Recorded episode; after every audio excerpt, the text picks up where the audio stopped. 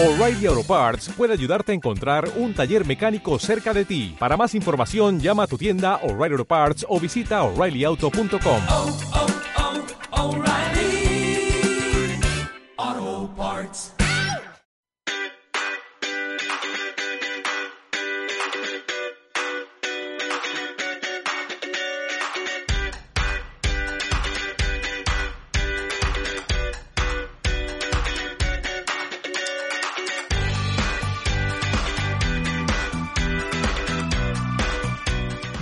¿qué tal? Bienvenidos al Fantasy con Jueguin. Bordalás mueve el árbol. El técnico del Valencia realiza cambios en su once y agita el mercado fantasy. Guedes vuelve al banquillo 28 partido después y Coba irrumpe como una opción a la que tenemos que estar atentos. Todo ello en un conjunto. El Cheque busca competir esta temporada por un puesto europeo. No lo tendrá, sin embargo, nada fácil el equipo de Mestalla que ha perdido potencial en estas últimas temporadas y que tiene por delante mil y una batallas contra su peor enemigo, su propio presidente Peter Lim. De ello vamos a hablar en profundidad, pero como siempre antes haremos un repaso, un repaso a lo ocurrido esta pasada jornada y la previa de este próximo fin de semana. Arrancamos.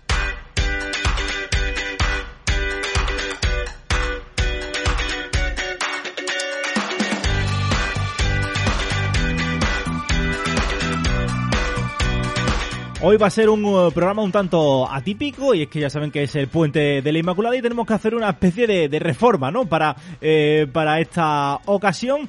Pero antes, como siempre, antes de entrar de lleno en lo que viene siendo el eh, programa, ya lo saben. Descárgate la aplicación de Jueguen para poder seguir todo lo que pasa en la liga o en la Champions o en cualquier otro deporte. Todos los eventos deportivos que quieras, todo al minuto. No se te va a escapar absolutamente nada, aunque la cosa no se quede ahí. También podrás gestionar aler- alertas en tiempo real según las preferencias que marques y lo podrás hacer todo ello de forma rápida y sencilla con tan solo un clic. Además, podrás registrar todos tus movimientos, solicitar retiradas o incluso hacer depósitos. Todo como, ya lo saben, con la aplicación de Jueguin la puedes encontrar pues eh, los eh, la página web lo puedes encontrar en la página web de jueguin.es.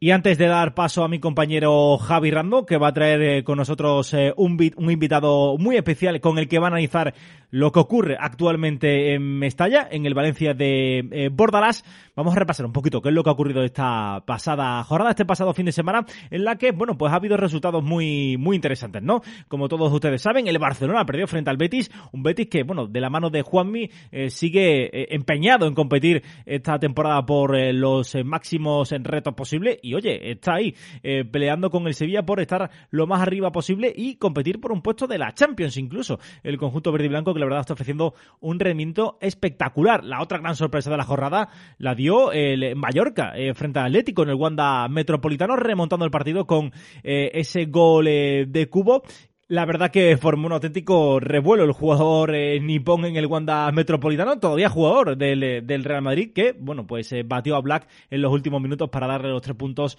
al conjunto Bermellón. Pero hubieron eh, más resultados eh, importantes. El Sevilla, que venció el Villarreal, que tuvo opciones de de llevarse algún puntito, pero falló alguna ocasión muy clara, sobre todo una de Gerard Moreno, que le impidió eh, poder eh, puntuar eh, frente a un Sevilla que, al igual que Villarreal, se van a jugar ambos su presencia en la Champions League en los octavos de final en, en estos últimos partidos de la fase de la fase de grupos. El Real Madrid, yo creo que fue la noticia pues más contundente en, en la parte alta de la tabla clasificatoria, venciendo a la Real Sociedad, haciendo un grandísimo partido. Yo creo que uno de los mejores partidos de la de la temporada eh, podríamos decirlo sin aventurarnos eh, mucho, con un Vinicius espectacular, con un Jovic eh, que sorprendió a todos, cogiendo pues el relevo de un Benzema lesionado y la verdad es que ofreciendo muy buenas sensaciones. Un Madrid que oposita obviamente a ser el, el principal candidato a levantar el título de liga. En la parte baja tuvimos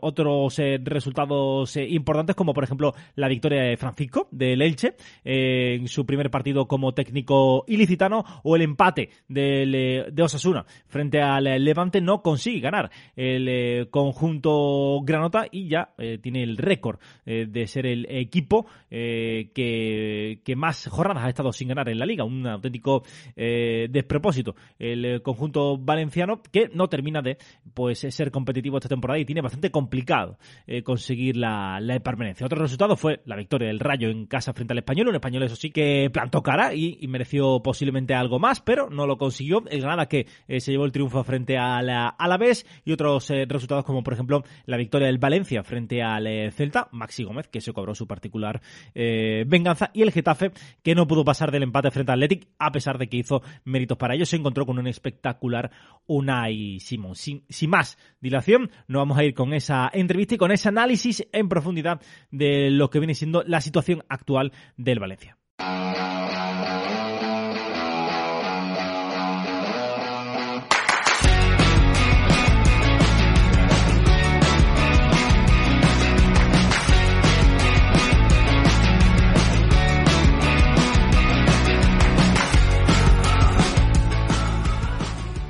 Hoy le damos la bienvenida en el Fantasy con al periodista Héctor Gómez, director de Tribuna Deportiva podcast señera que encontráis en Evox y además que por segundo año consecutivo, bueno, pues ha sido mejor podcast de deporte dentro de la plataforma. Y que además hace dos jornadas que, ya podéis seguir también en los canales de Evox, Spotify y YouTube de Jueguín, eh, esa previa que nos trae del Valencia cada fin de semana, ¿no? Héctor, muy buenas, bienvenido al Fantasy con Jueguín. Hola, Javi, ¿qué tal? encantado, un placer estar aquí con vosotros. Bueno, esto, la entrevista contigo me viene casi de perlas, eh, porque uno de los nombres de esta semana es Gonzalo Guedes, se quedó en el banquillo en el partido contra el Celta. Además fue sustituido prematuramente contra el Rayo Vallecano. Parece que algo no funciona entre Bordalás y el portugués y no sé si nos puede dar algo más de información, si debemos de venderlo, si tenemos que estar preocupados en el fantasy. Pues mira, a mí es el primer perjudicado porque lo tengo en mi equipo. tengo varios futbolistas de Valencia, pero no habitualmente apuesto en los once por, por ellos porque no, no son de los titulares. Pero Guedes sí, Guedes en este caso, además, eh, quiero, quiero pedir públicamente que eh, eh, yo juego, no sé si puedo decir al juego que juego hacer. yo, juego, yo juego a Futmundo y Guedes en el Futmundo es, es medio centro, o sea, que es centrocampista. Y, y una clara reivindicación, tiene que ser delantero, coño, que es delantero.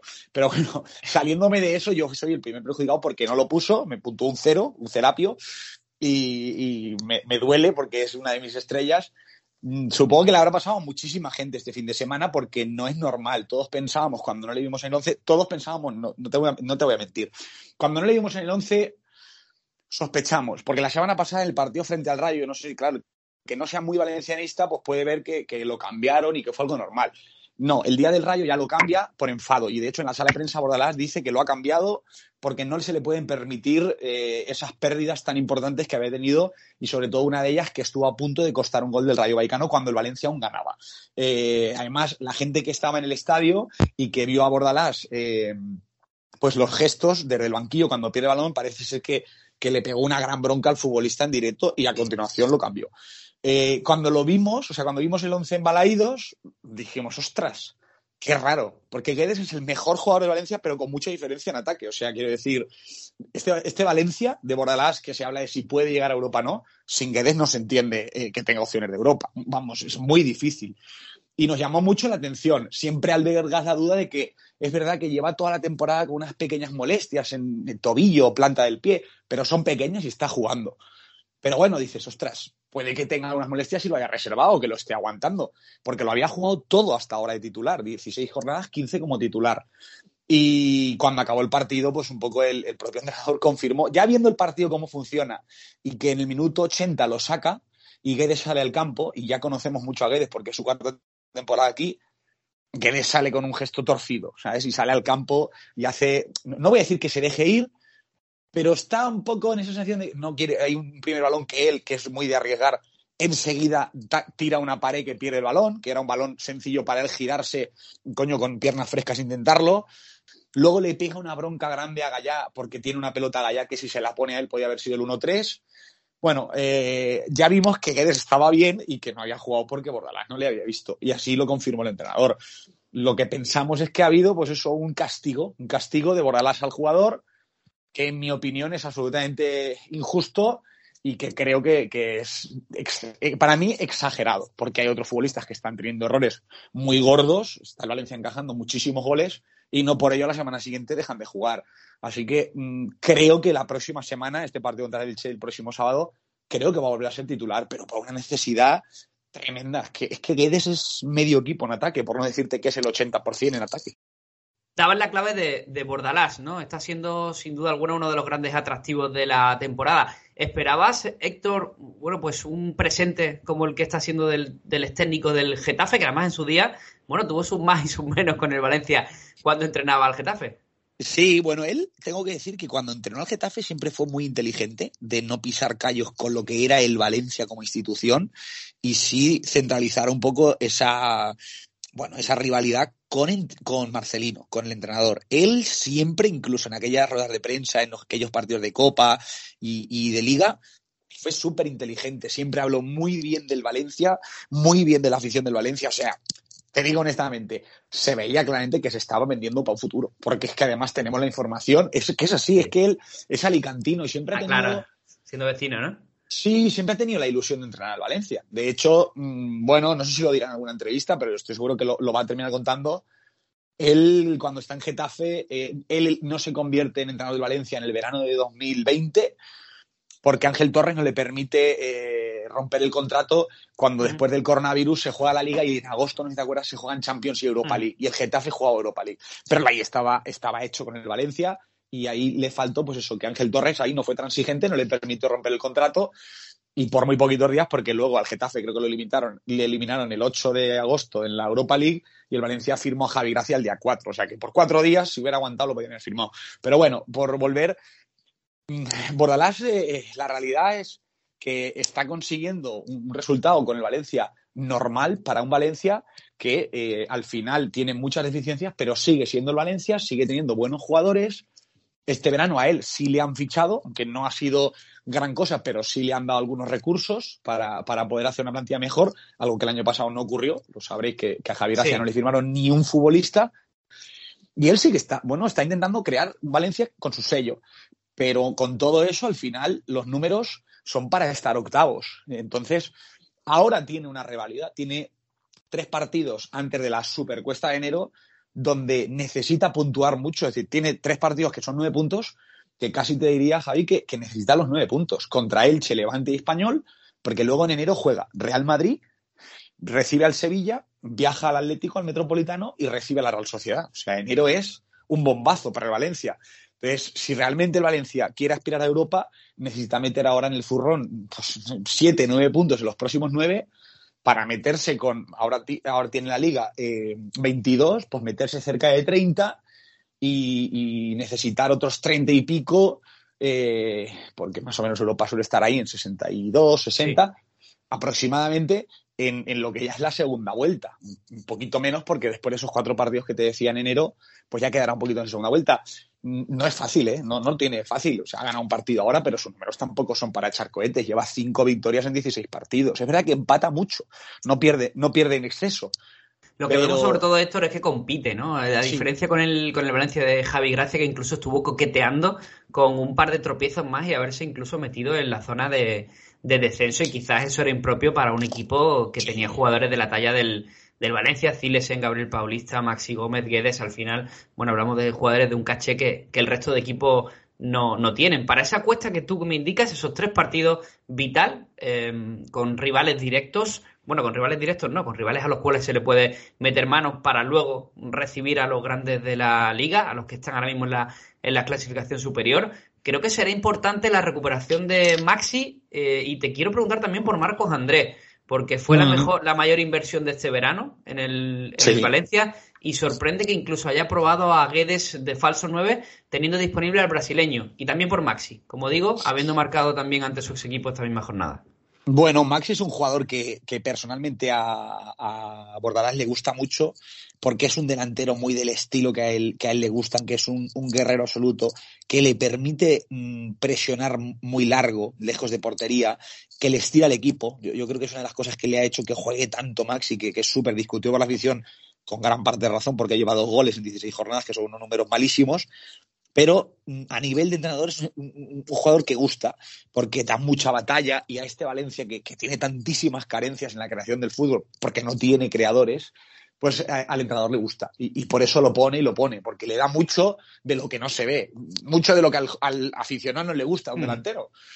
Pero por eso lo pone. Para mí es muy importante. El otro día hizo un muy buen partido en lo que él hace, que es pelearse con todo el mundo, bajarlas, dejarlas de cara. De hecho, pues hay una ocasión que tiene Carlos Soler que le deja un balón de cara buenísimo. Él es el que presiona y obliga a Dituro a regalarle prácticamente el gol a, a- a Hugo Duro, que también es verdad que presiona muy bien, pero él inicia esa jugada y ya se la toca a Dituro. Es decir, estuvo en las dos opciones de gol y, y finalizó por fin un, un- un gol, ¿no? Lo hace muy bien, define muy bien. Puede ser importantísimo. Max además es un delantero muy de rachas. Cuando coge racha, pues igual ahora eh, te hace cuatro o cinco jornadas de marcar y luego está otra vez dos meses sin marcar pero suele ser un delantero de rachas. Yo, vamos, no se me ocurre en ningún caso que el próximo sábado contra el no sea titular Maxi, porque creo que lo va a aprovechar eh, Bordalás. Lo de Marcos Andrés se entiende menos. Eh, se entiende menos ya no el hecho de que solo haya sido titular en dos partidos de liga, que es una cosa muy llamativa porque, mm, no sé, fue un amor platónico para Bordalás, ¿no? Pero en verano se emperró en él y lo quería y lo quería. Y fue muy llamativo porque el Valencia pasó de una primera oferta de 4 millones a terminar pagando ocho y medio más el 10% de un futuro traspaso, que es mucho, mucho dinero para un delantero que venía de hacer unos números Sí. pues, realmente discretos en Valladolid, que se le presupone mucho potencial, pero que todavía no lo ha demostrado. Lo llamativo es que juegue tan poco, o sea, lo llamativo es que Bordalás, que lo pidió tanto, esté confiando tampoco en él. Yo creo sinceramente que es un jugador joven, que tiene recorrido, que tiene calidad, pero que evidentemente le hace falta minutos y confianza. Yo creo que ahora mismo él es el primero que sabe que no termina de tener la confianza del entrenador. No digo que no lo quiera Bordalás, pero no le termina de dar la confianza para que sea un, titular, un jugador importante en el Valencia. Y, y ahí es donde creo que, que le va a costar entrar. Vamos a ver, la temporada es larga, pero ya lleva 16 partidos y no, no se presupone que a corto plazo vaya a ser un titularísimo en el Valencia. Dos delanteros en cualquier caso en fantasy eh, poco interesante por su escaso gol. En el caso de Maxi sí que he de decir que en todo lo que no tenga que ver con fantasy sí me parece muy interesante porque creo que el rendimiento de Guedes tampoco se podría entender que fuera tan bueno sin el trabajo que hace Maxi para los defensas y que permite que en esa segunda línea Guedes, eh, bueno, pues campe a sus anchas y hayamos visto la mejor versión del portugués casi, si me apuras, desde que llegó desde que llegó al Valencia Club de Fútbol. Eh, es muy importante en Fantasy siempre adelantarse a la jugada. Y hay dos jugadores que ya nos están escamando desde hace tiempo. Uno es Gabriel Paulista, que sufrió una recaída recientemente, y el otro es Thierry Correia, del que tampoco Sí. terminamos de tener claro cuándo pueden volver. Eh, ¿Son fichajes recomendables y cuál es su vuelta eh, prevista? Pues no te voy a mentir, eh, el que tenga necesidad de puntuación, es decir, el que busque un, un central, o en este caso cualquiera de, los dos que son defensas, necesite defensas de, de- de puntuación inmediata, ahora mismo yo no les aconsejaría apostar por ninguno de los dos, porque Paulista tiene difícil competir durante el mes de diciembre y porque Thierry es una absoluta incógnita. Eh, Thierry firmó en el Valencia una información que nosotros contábamos hace un año y medio y que era difícil contar en su momento, porque además es que nos masacraron, nos dijeron de Sí. todo, era que, que tenía un problema en la cadera. Tiene un problema congénito de nacimiento, es que tiene una, una dismetría, tiene una cadera más alta que otra, que le provoca precisamente lo que tiene ahora, problemas en el pubis, problemas en, en, en, en isquios, problemas de lumbalgias. Bueno, lleva tres meses sin jugar al fútbol, desde el 12, 19 de septiembre, perdón, partido contra Real Madrid, Contra que Real ya llega, que ya llega tocado. O sea, ya ese partido en el minuto 15 se tiene que retirar Mm. porque ya venía con molestias. Lleva tres meses sin poder entrenar, sin poder jugar. Jugó, miento, jugó un partido contra Villarreal 10 minutos, pero sale lesionado al campo porque él quiere forzar, porque quiere intentarlo, pero sale y en el partido acaba a los 10 minutos y sale del campo llorando porque no puede. Es decir, lleva tres meses sin poder competir y el viernes, por ejemplo, estaba entrenando con zapatillas porque todavía no, no le ven. Bueno, eh, dicen que durante el mes de diciembre va a volver. Yo no apostaría a corto plazo por él. Yo ya es un jugador que creo que a lo mejor para el mercado de enero Sí. eh, es interesante porque es verdad que si vuelve a entrenar bien y a, y a estar, va a ser fijo. Estaba rindiendo bien, es un chico joven y estaba haciéndolo muy bien, pero lleva desde la jornada 5 sin poder competir. Se habla mucho de, bueno, quizás de- del cambio de- o de la evolución de, de Vinicius Junior esta temporada, de pasar de un jugador, a- de un jugador que era lo que era o lo que todos percibíamos que era o que podía ser a uno realidad y hombre, llevándolo a, a algunos escalones por debajo, hay que decir que Thierry Correia también ha metido una evolución espectacular de un jugador que prácticamente te preguntabas por qué jugaba en el Valencia a luego incluso un cambio físico, Héctor. No sé si lo habéis percibido allí de cerca, Sí. pero un- una musculatura bastante superior y un jugador que de verdad sí piensa que puede tener eh, futuro en la élite, aunque bueno, nos dejas con dudas con eso de, del defecto congénito en la cadera, la verdad. Bueno, eh, las dudas, eh, Javi, son las que, que genera el hecho de que Mm. ese tema que el primer año, mm, pues realmente, y quien dice aquí que no se había lesionado desde que llegó, no se había lesionado porque no había competido. Realmente él Claro. compite desde febrero del año pasado con continuidad en la liga. Ahí es donde Javi Gracia, también te voy a ser honesto, porque no hay laterales, porque la plantilla no tenía, lo, lo ponen y lo ponen. El, el- eh, Correia, tienes la definición perfecta, parecía, porque está en Valencia, y es cierto que con las oportunidades que se le han ido dando, porque no había otro, pues el chico cogió confianza y tampoco hay que negarle el pan. Quiero decir, él aprovechó esa oportunidad y ha demostrado que puede ser un futbolista importante. El problema que tiene es que cuando se ha puesto bien, ha empezado a rendir, pues le ha, le ha parecido ese, ese problema que tiene. Que la gente que trata a los futbolistas dicen que es muy recuperable y que se le pueden encontrar soluciones y que hay maneras de tratarlo para que pueda jugar y tener una carrera de 10 años con, con relativas garantías. Sí, pero a día de hoy lleva tres meses lesionado. Esa es la realidad que no podemos cambiar. Quiero decir, todo lo que tenga que venir con cariño para el jugador y el respeto debido, ojalá que le encuentren la solución y con lo que le apliquen los tratamientos X pueda jugar 10 años al fútbol sin resentirse. Pero esa molestia, o perdón, más que molestia, ese problema lo tiene y a día de hoy sí que es cierto que en el fútbol de élite le está provocando imposibilidad de competir y desde hace tres meses. ¿Quiénes son para ti, Héctor, las revelaciones de la temporada en la Valencia? O sea, jugadores que, bueno, sí que tenías puesta cierta esperanza, pero no esperabas que tuvieran el rendimiento que ha tenido. Yo tenía señalado un par de ellos, pero prefiero que me, la, que me las digas tú. Venga, Sí. Te lo digo, te digo los míos, te digo los míos, y así eh, a ver si coinciden. Uno fue a principio de temporada y ya se ha desvanecido porque, porque tuvo ahí un, un par de errores, pero nos sorprendió de sobremanera eh, eh, Mamar Billy en el inicio de temporada, el georgiano, porque era un portero absolutamente desconoció que venía para el filial. Yo lo tuve, yo lo tuve en mi Wenger, ¿eh? lo fiché por un millón y creo que lo vendí Claro. por, por casi cuatro.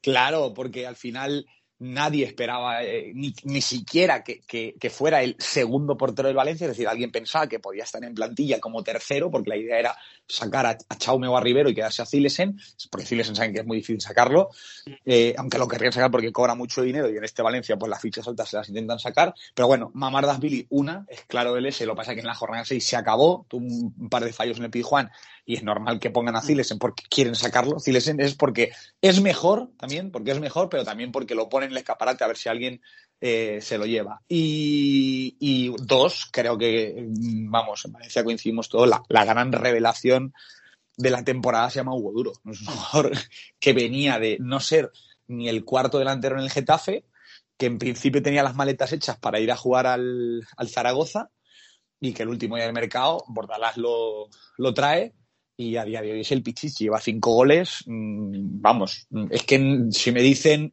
cuando firma que a final de temporada era un delantero que te hubiera hecho cinco o siete goles, yo hubiera hecho que, que rendimiento fantástico. Pues en 16 jornadas lleva cinco y tiene pinta de que va a acabar la temporada. Pues yo, yo calculo, decía hoy que, que yo creo que entre, entre 8 y 10 goles te va a hacer. Y es un delantero que está jugando en banda. Para mí es la revelación absoluta y, y una sorpresa porque es que no daba un duro por él.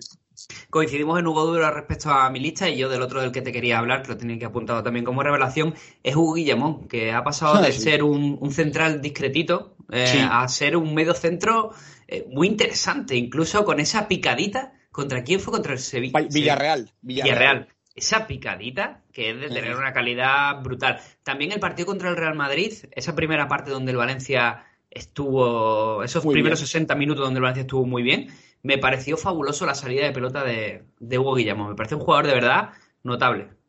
Sí, absolutamente de acuerdo. Ha pasado a ser un central discretito, muy bien dicho, para la élite, que es lo que había en todos los informes de todos los secretarios técnicos y también de los entrenadores. Te cuento un detalle que a mí me contaron hace un par de semanas, Mista, el exjugador, porque lo tenía en el juvenil, cuando estaban aquí Pablo Longoria y Marcelino García Toral, eh, ya le dijeron a Mista, bueno, un poco orden de club era que Guillamón jugara en el centro del campo, porque no le veían a priori ni en el filial ni en el salto a la élite jugando de central. Ya pidieron que en el juvenil pasara a jugar en el mediocentro. Como Marcelino y Longoria salieron del club, mm, Guillamón siempre a él le ha gustado jugar en, en el eje de la defensa, y volvió a la defensa. Ahí no iba a renovar. O sea, la situación de Guillamón es muy curiosa. Él, eh, cuando llega el confinamiento por el coronavirus, él no renovaba. El club le había dicho, no te vamos a renovar, búscate un equipo porque no vas a seguir. Estaba en el filial, pero no se contaba con él porque pensaban que no tenía altura ni nivel para jugar en el Valencia. Estaba fuera, o sea, hay que decir, él podría haber firmado porque en esos meses donde tú ya eres libre para firmar, aunque estés en contrato en vigor, él tuvo alguna oferta, pero con el coronavirus, el confinamiento, la lesión de Garay, aparece la opción. Cuando vuelve del confinamiento, tiene minutos. eh, el club se queda sin un céntimo, no entra en Europa. Le renuevan con un contrato muy a la baja. El año pasado se queda, empieza a jugar algo. Y este verano, curiosidades. Vuelve a estar fuera porque Bordalás no lo veía de central, no lo quería de central en la plantilla, pero le dicen pruébalo de medio centro y ante la necesidad, porque no le van a firmar a nadie, o porque lo que ofrece el mercado no es lo que quiere Bordalás, que quería Barry, pues lo pone y el jugador termina rindiendo. Tiene mucho por crecer en el centro del campo. Yo creo que ha alternado partidos muy buenos con ahora un bajón de rendimiento. Lleva unas semanas en el medio, le está costando más y sobre todo esa, como tú dices, salida de balón que él tiene tan buena, a veces le provoca pérdidas en zonas peligrosísimas. Y ahí es donde Bordalás lo intenta pulir y está un poco pues en esa tarea de intentar que sea un futbolista que se pueda convertir en un medio centro aprovechable. Pero evidentemente el salto es grande y sobre todo él también que se lo está creyendo. Y, y el damnificado, por otro lado, es uno que esperábamos que fuera titularísimo, que es Uro No me lo digas, no me lo digas. que es uno de mis fantasy que me lo, me, lo, me lo he tragado con patatas porque no juega nada. No, no juega. Es una pena, ¿no? Porque, bueno, yo creo que la temporada pasada se le vieron cosas interesantes, también en su Sí. temporada de cesión en el Famalizao, pero parece que a Bordalás, yo creo que directamente no le entra con el- por el ojo No y gusta. también hay que decir que las oportunidades que ha tenido eh, se ha lesionado varias veces eh, cuando ha podido jugar. Sí, yo creo que el, el gran problema de Ratchit, que yo te lo digo, era un fichaje porque es de esos jugadores que dicen me va a jugar todas las semanas Sí. y aposté por él y, claro, na- no ha jugado nada. Su problema es, se lesiona en la primera semana de pretemporada, le diagnostican mal, le parece que le diagnostican un golpe y realmente tiene una rotura fibrilar y se pierde toda la pretemporada. Al perderse toda la pretemporada, lógicamente, llega la primera jornada de liga donde sí estaba ya porque esa semana entrena, pero Bordalás dice, no puedo poner a un tío que no ha entrenado toda la pretemporada. Y juega Guillamón. Y él ya confía en Guillamón. Guillamón, la primera jornada, no sé si os acordáis, al primer minuto de Mm. partido del, del inicio de liga los pulsan. Y, En el minuto 2. En el minuto 2, sí. Y, y Rachic eh, juega el segundo partido titular en Granada y no lo hace mal. Hace una actuación, bueno, no es si sale, pero no está mal. Y en el tercer partido lo limpia. Es decir, vuelve a jugar Guillamón, que todos pensábamos que por su debut y dejar el equipo uno menos, pues un poco había perdido su tren. No, Bordalás lo vuelve a poner en la tercera jornada contra el Alavés, sienta a y ahí Rachic, por lo que un poco ha trascendido, sabemos, no se lo toma nada bien, tiene unas semanas donde, donde no entrena muy allá, parece que hay un cambio de actitud, baja un poco los brazos y ahí Bordalás eso no lo perdona. O sea, eso Bordalás no lo perdona. Luego sí que han hecho por, por ayudarlo, porque él entendiera que tiene que dar más, tal, pero como lo veis, pues no, no termina de entrar. ¿no? no está siendo un futbolista en liga importante para Bordalás, lo pone cuando ya no tiene más remedio porque no tiene más opciones al centrocampo, pero no cree en él. Es un jugador en el que, en el que no cree y te digo que es una cosa que en el club pues no termina de gustar, porque es un futbolista que mm, tiene valor, en el Sí. mercado tiene valor, es llamativo, 1.92, eh, buen balón, o sea, buen golpeo, y es un jugador que todos pensaban que en verano, cuando hace falta vender jugadores, si juega un poco al nivel del año pasado, era un futbolista que puede tener balón para ligas como la Liga Italiana o Premier, pensaban que era una venta importante.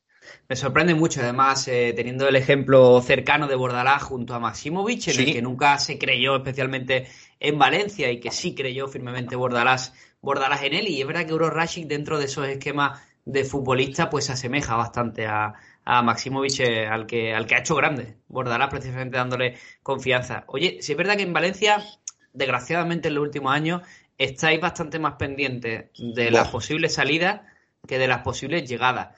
Pero tenemos un oyente, que además es oyente de tribuna, oyente Sí. de jornada perfecta y oyente del Fantasy con Jueguin, que se llama Raúl. Guada, Ra- Raúl Guada, al que, al que queremos mucho porque siempre está el pobre ahí, ¿no? Bueno, intentando eh, que, que- que el Valencia tire para arriba, él pone todo su empeño como aficionado y, nos sigue, claro. y nos sigue a todos nosotros, ¿no? Entonces, si le pudiéramos dar alguna alegría de que puede llegar alguien al Valencia en este mercado invernal, Héctor, ¿tienes en la cabeza algo? ¿Te, te han comentado algo? ¿Te manejáis algún tipo de rumor?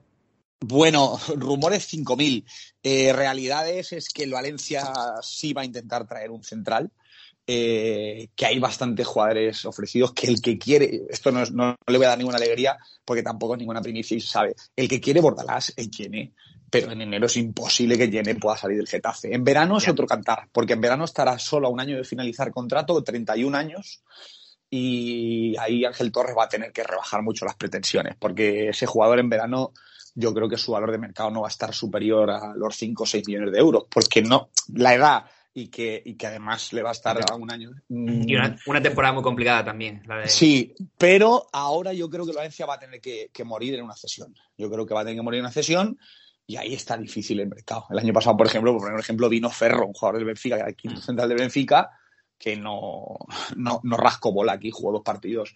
Y, y este año, pues Bordalás seguro que va a intentar traer a un central que, que le pueda sumar. El que venga, yo estoy seguro que jugará más que Ferro por una sencilla razón, porque Bordalás no va a traer a un tío por traer.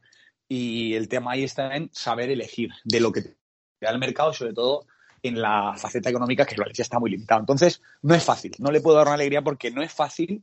Tiene que sacar jugadores el Valencia, que va a intentar sacar a Rivero, Jason, Manu Vallejo y alguno más como Alex Blanco, pero tiene difícil, ¿eh? El Valencia tiene sobrepasadísimo el fair play financiero, por lo tanto, no es fácil para el Valencia hacer fichajes.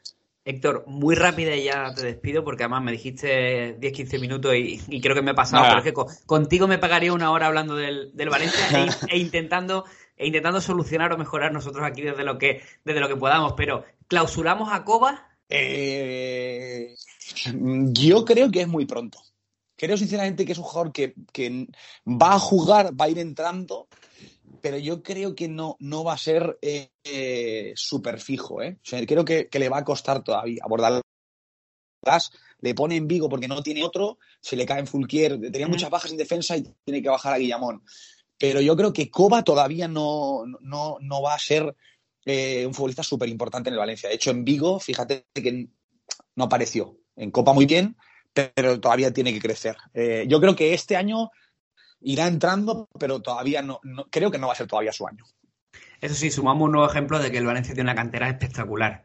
Eh, sí hay que sumarle Sí, también a, a Coba, a Ferran los últimos años, Gallá, en fin, que podemos hablar de la cantera del, del Valencia. Héctor, oye, muchísimas gracias por, por tu tiempo. Te dejo invitación para que ya en 2022, tranquilamente un día, eh, bueno, pues te pases por jornada perfecta y, y- y también echemos eh, un rato de, de conversación. Y si no te importa recordarnos de nuevo cuándo vamos a estar este fin de semana con la previa del, del Valencia, ¿qué, tiene, qué día tienes pensado emitir en el, en el canal de YouTube de Juegui? Pues simplemente eh, te puedo decir y adelantar que creo que la vamos a hacer el viernes, porque el partido es el sábado a las 6, Ujú. el sábado por la mañana. Eh, supongo que, bueno, si no lo saben los oyentes, pues hay una manifestación multitudinaria del valencianismo porque mm, pues eh, mm, quieren que se marche el máximo accionista, Peter Lim, y el valencianismo se ha movilizado. Por lo tanto, yo creo que vamos a estar el, el viernes en, en directo con la previa de, de pero todavía no lo tengo confirmado, así que no te puedo decir porque no, no lo tenemos claro todavía del todo. De todas formas, para eso hay una solución muy rápida que es entramos en YouTube, entramos, buscamos Jueguen en el buscador, le damos a la campanita y cuando estés en abierto, pues eh, en directo nos, avisan directamente. Correcto, qué buena idea. Eso es. Pues muchísimas gracias, Héctor. Te escuchamos en la previa de Jueguen y también en Tribuna Deportiva. Un abrazo, amigo. Muchísimas gracias, Javi. A cuidaros mucho. Un, un placer.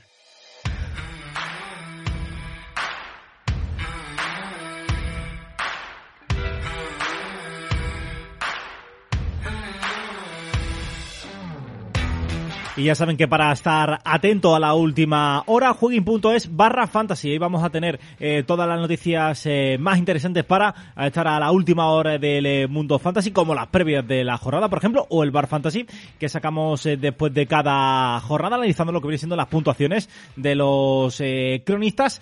Y también a través de nuestras redes sociales como Twitter, por ejemplo, arroba jueguines, arroba jueguines. Ahí vamos a, vais a tener eh, toda la última hora del eh, mundo fantasy, así como del eh, deporte en general.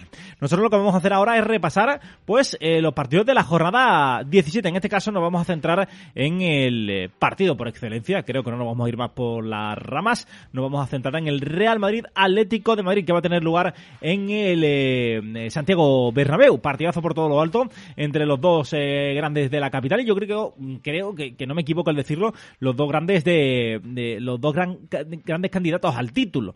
Eh, ahora mismo pueden ser los equipos no más en forma, pero eh, que sí que tienen más plantilla, más nivel para poder luchar por, por llevarse el título, el título de liga. Empezamos analizando un poquito lo que viene siendo el 11 del Real Madrid, que va a jugar con Courtois, bajo palos, Carvajal, Militao, Álava, Mendy, en defensa, centro del campo formado por Casemiro, Luka Modric y Tony Cross, y arriba Vinicius Junior, Rodrigo y la gran duda está en quién va a ser la punta de lanza. Si eh, podrá contar Ancelotti con eh, Karim eh, Benzema o si va a ser Jovic el que ocupe ese puesto de delantero. Ahora mismo, la situación actual eh, de, la que le hablamos es que es eh, duda el eh, delantero francés. Puede que se recupere, eh, tiene opciones, pero os recomendamos que estéis atentos, atentos a pues a, la, a la última hora y sobre todo a la información que pueda dar Ancelotti en ruedas de prensa, porque puede ser fundamental a la hora de saber si contamos o no contamos con Benzema para, para este encuentro. En principio, siempre decimos lo mismo.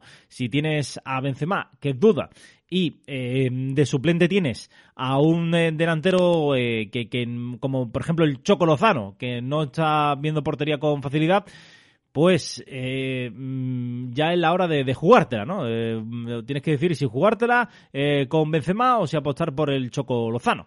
Eh, bueno, el Choco Lozano puede ser un parche que en función de, de determinado partido te puede venir bien, pero eh, ¿con quién te la quieres jugar? Pues a veces merece la pena jugársela incluso con el jugador que está tocado, pero que es top y que sabemos que puede decantar eh, partidos como, como este y que puede dar muchísimos puntos, ¿no? Como viene siendo como viene siendo un derby.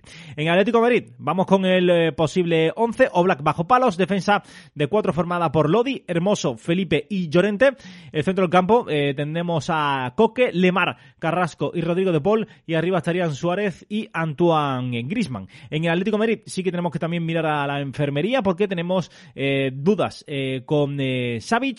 Jiménez y Tripier. O sea, la defensa prácticamente está en cuadro eh, para lo que vienen siendo los partidos tanto de Champions League como la, la, la Liga, como este partido frente al eh, conjunto blanco. Así que, la verdad, lo tiene complicado el conjunto del Cholo Simeone, que además no está ofreciendo para nada buenas eh, sensaciones no sabemos si eh, conseguirá levantar el vuelo, pero ahora mismo eh, yo creo que hay un jugador muy recomendable como el Lemar en el eh, conjunto del Metropolitano, pero el resto la verdad es que no está rindiendo a, a, buen nivel para, para, absolutamente nada. Así que esa es la, la, recomendación que nosotros hacemos desde aquí, en este caso un servidor, Antonio García.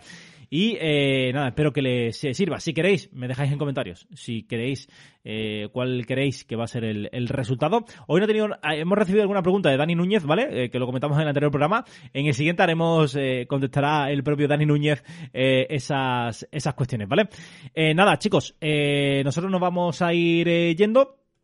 Y vamos a ir, pues, eh, o vamos a ir ya eh, postulando para la semana que viene, agendando una nueva cita aquí en Al Fantasy con eh, Jueguen. Espero que les haya gustado y que le den un fuerte like. Y también, si están de paso, pues, que lo compartan. Un saludo, un abrazo, hasta luego, adiós.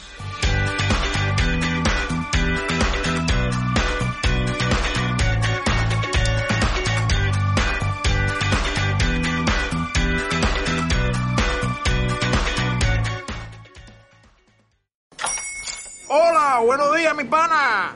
Buenos días, bienvenido a Sherwin Williams. ¡Ey! ¿Qué onda, compadre? ¿Qué onda? Ya tengo lista la pintura que ordenaste en el ProPlus app. Con más de 6.000 representantes en nuestras tiendas listos para atenderte en tu idioma y beneficios para contratistas que encontrarás en aliadopro.com. En Sherwin Williams somos el aliado del PRO.